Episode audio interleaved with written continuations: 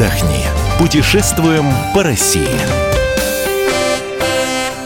Мы приветствуем всех любителей путешествий. С вами Евгений Сазонов и Ольга Медведева. А расскажем мы вам, куда поехать в эти длинные праздники, если вам не удалось улететь в далекие теплые страны.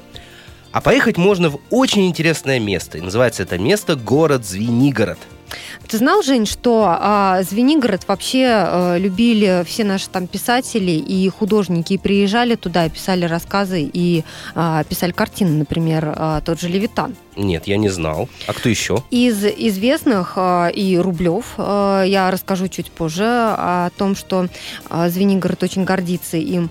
И, собственно, Чехов. И, кстати, Чехов попал в Звенигород случайно.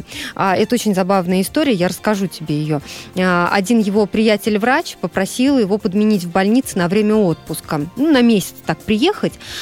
Чехов сначала отказывался, он не хотел выезжать за пределы Москвы, а, но потом врач уговорил его, или, может быть, знаешь, еще Чехов как раз заканчивал э, институт, и, может быть, ему нужна была практика. Поэтому он поехал в Звенигород, и когда он туда приехал, он просто влюбился в эти э, места, и именно там он начал писать свои рассказы. И, в общем-то, может быть, и хорошо, что он не стал врачом, а стал именно писателем, и все благодаря а, Звенигороду.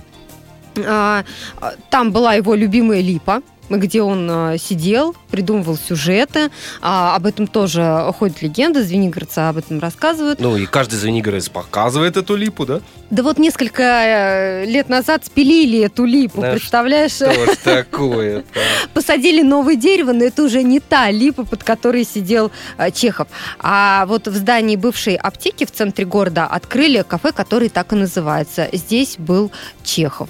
А, что касается Левитана, то он написал здесь целый цикл картин, у него довольно много. А, среди них и «Савинская слобода» под Звенигородом, а, и «Вечерний звон», и многие другие. То есть они приезжали туда, отдыхали. Но места, я тебе скажу, действительно красивые. А, вообще путеводители называют Звенигород такой русской Швейцарией. И неспроста, именно потому, что там очень холмистая местность. И вот представь себе вот эти холмы, вот эти вот леса, а, река течет, очень живописные места. Даже зимой, вот э, зимой в начале весны, то есть сейчас казалось бы, да, в Москве так вот слякотно, а, а там очень уютно, а, чисто и красиво. Ну, в Звенигород мы едем смотреть все-таки на город в первую очередь, или же все-таки на природу? Куда нам податься? Ты знаешь, там а, можно все это совмещать, потому что а, ты гуляешь по городу и заходишь в какие-то интересные места. А, конечно же, главная достопримечательность а, Звенигорода – это Савино-Сторожевский монастырь. Вот как раз рассказывают, что Левитан именно его увидел на закате и написал свой э, вечерний звон.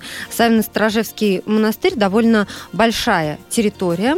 А, вход туда свободный, можно зайти, погулять, посмотреть а, в сам Э, храм э, можно зайти.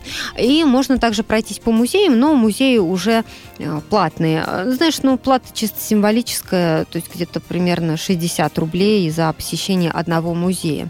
Но, как известно, из династии Романовых цари останавливались там, и тот царь Алексей Михайлович приезжал туда со своей семьей. Именно он э, восстанавливал Савино-Стражевский монастырь в свое время. И вот любил туда приезжать. И он же подарил огромный колокол Савино-Сторожевскому монастырю и рассказывает, что в те времена колокол был настолько огромный, что он звенел, и этот звон был слышен в Москве. Представляешь, ну вот эти вот масштабы. А, а сейчас э, вот эта вот колокольница, чем э, лично меня она поразила, э, тем, что ну, для меня это необычно, что он именно на колокольнице установлены часы. То есть помимо колоколов э, есть часы, которые э, указывают время, знаешь, такой, как э, башня Кремля какая-то. Ну вот возвращаясь к личностям выдающимся, ты в начале программы сказала, что там бывал Андрей Рублев, и вроде как даже осталось что-то из его наследия. Вот расскажи подробнее. Да, ты знаешь, он не то, что там бывал, он там писал иконы, и вообще Звенигород страшно гордится э, тем, что в этих местах э, был Рублев. Говорят, что эти иконы нашли только в начале, иконы, которые написал Рублев, нашли только в начале 20 века, а написаны они были в начале 1400-х. Представляешь, сколько времени прошло, и эти иконы нашли в сарае, где складывали дрова. И потом пошли споры, то ли они действительно принадлежат э, Рублеву, то ли его ученикам, потому что все-таки была Рублевская школа, очень похожий стиль. И именно из-за того, что они не были подписаны и нашли их в этом дровяном сарае. Историки до сих пор, историки, вот те, кто изучают э, иконопись, они до сих пор расходятся во мнениях, то есть к единому мнению так и не пришли. Но местные-то, конечно же, считают, что это Рублев. Это очевидно, что да, они э, всем туристам говорят, что это а, оригиналы. Но вот э, меня больше впечатлили рублевские фрески на стенах местных храмов. Они сохранились, конечно, они сильно потертые, но вполне различимые изображения. Прошло а, много времени. Я вот потом читала, что Рублев, оказывается, использовал краски, в основу которых входили масла, мягкие смолы, пчелиный воск и лазурит. Вот лазурит – это такая синяя краска, и в свое время она оценилась чуть ли не дороже золота. И художники брали лазурит только для самых тонких э, каких-то элементов а, в своих картинах. И вот, в частности, Рублев тоже использовал это. И благодаря тому составу красок, а, в общем-то, ну, что-то э, дошло и до наших дней. Вообще по Звенигороду очень приятно гулять, вот э, заходить э, в какие-то места.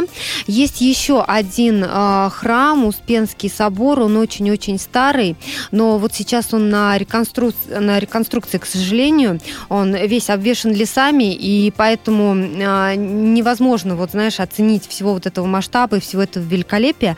Но там как раз тоже вот фрески Рублева есть внутри именно.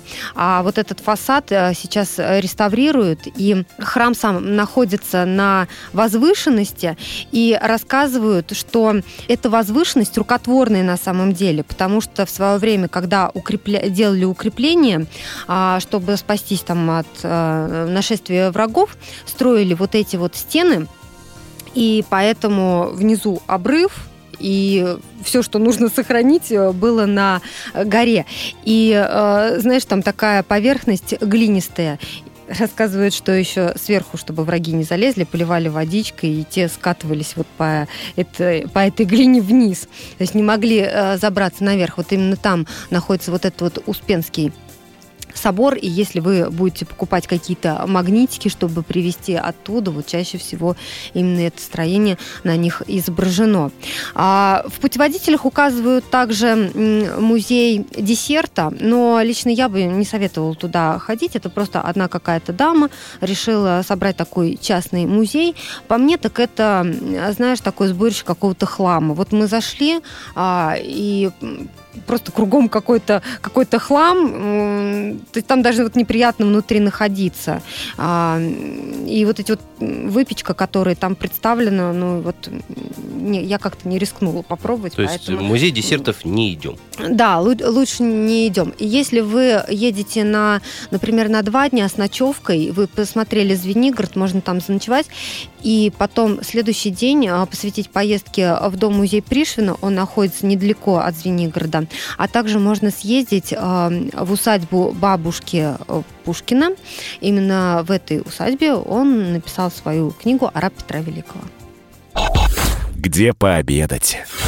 Город, конечно, маленький, и как любой маленький город, там, наверное, не очень много точек общепита. Ты знаешь, город на самом деле рассчитан на туристов, и поэтому в центре города у вас вообще не будет проблем с едой. Если вы захотите где-то остановиться пообедать, то даже между местными кафе идет конкуренция, и каждый э, хочет чем-то отличиться, и у каждого своя фишка, поэтому вполне можно э, зайти и где-то поесть, но при этом ну, надо э, думать, что это туристический центр, и цены там будут московские. Э, я уже упоминала о кафе здесь был Чехов. А, оно такое очень антуражное. На стенах внутри картинки, отражающие жизнь писателя в этих местах. А, значит, такое в черно-белых тонах все выполнено. И знаешь, я хочу сказать, что там хороший кофе. Э, очень приличный кофе и хорошая выпечка, в отличие от того же а, музея десертов. Свежую выпечку можно также купить в Провианской башне Савино-Стражевского монастыря. Можете туда зайти на территории вот этого монастыря. Там лепешки, самые разные булочки, печеньки, сбитень вам предложат, особенно то, если в промозглую погоду а, можно выпить чего-то горячего. Ну, когда-то там угощали цари, а теперь вход открыт всем туристам. Мы рассказывали сегодня о городе Звенигород Московской области. Ну а информацию о других местах отдыха вы найдете на нашем сайте fm.kp.ru. Мы выбираем для вас лучшие туристические маршруты России.